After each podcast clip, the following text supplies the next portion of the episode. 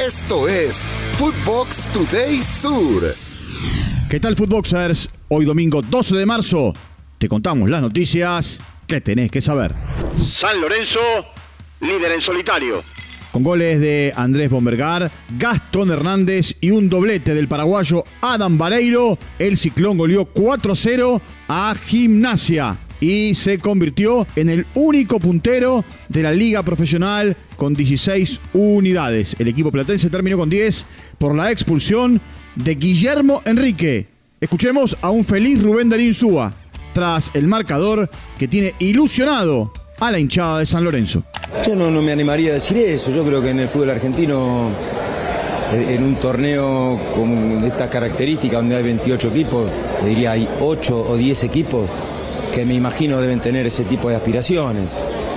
Entre esos 8 o 10 estamos nosotros, pero van 7 fechas y el camino es muy largo, ¿no? Esto recién arranca.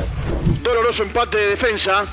El cuadro de Florencio Varela apenas rescató un empate en su estadio frente a Talleres de Córdoba, al igualar 1 a 1.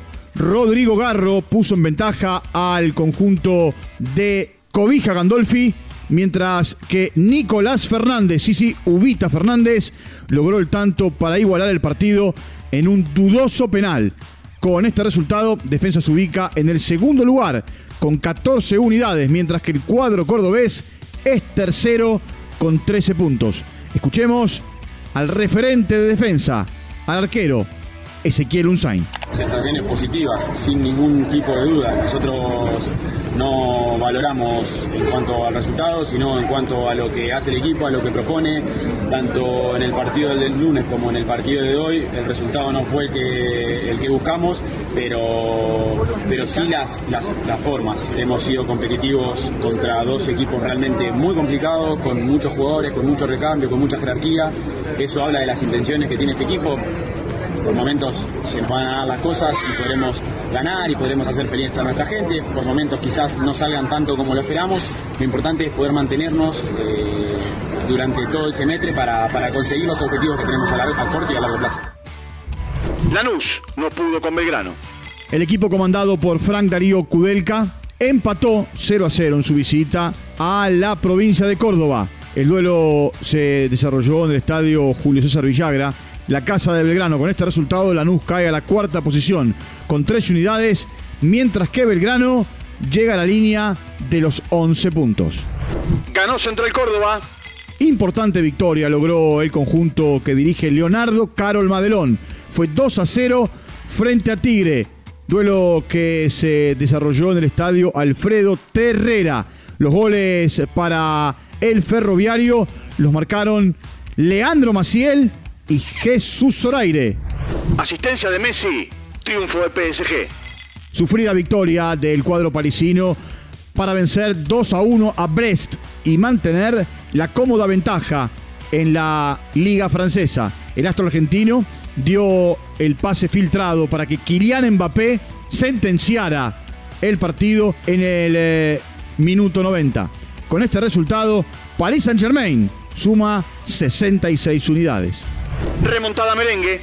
Real Madrid se despertó y venció 3 a 1 al español de Barcelona. Los periquitos se pusieron en ventaja con un tanto de Joselu en el minuto 8, pero el equipo de Carleto lo dio vuelta.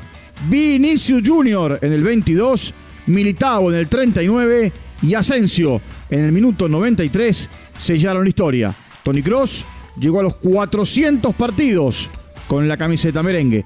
Escuchemos a Carleto después de la victoria.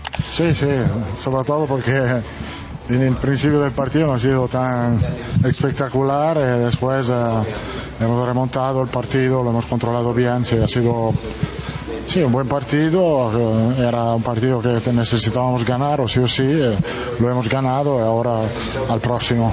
McAllister llegó a siete goles.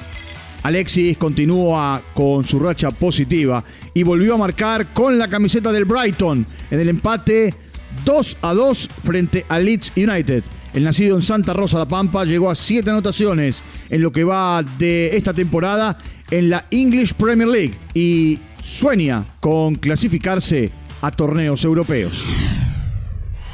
Esto fue Footbox Today Sur.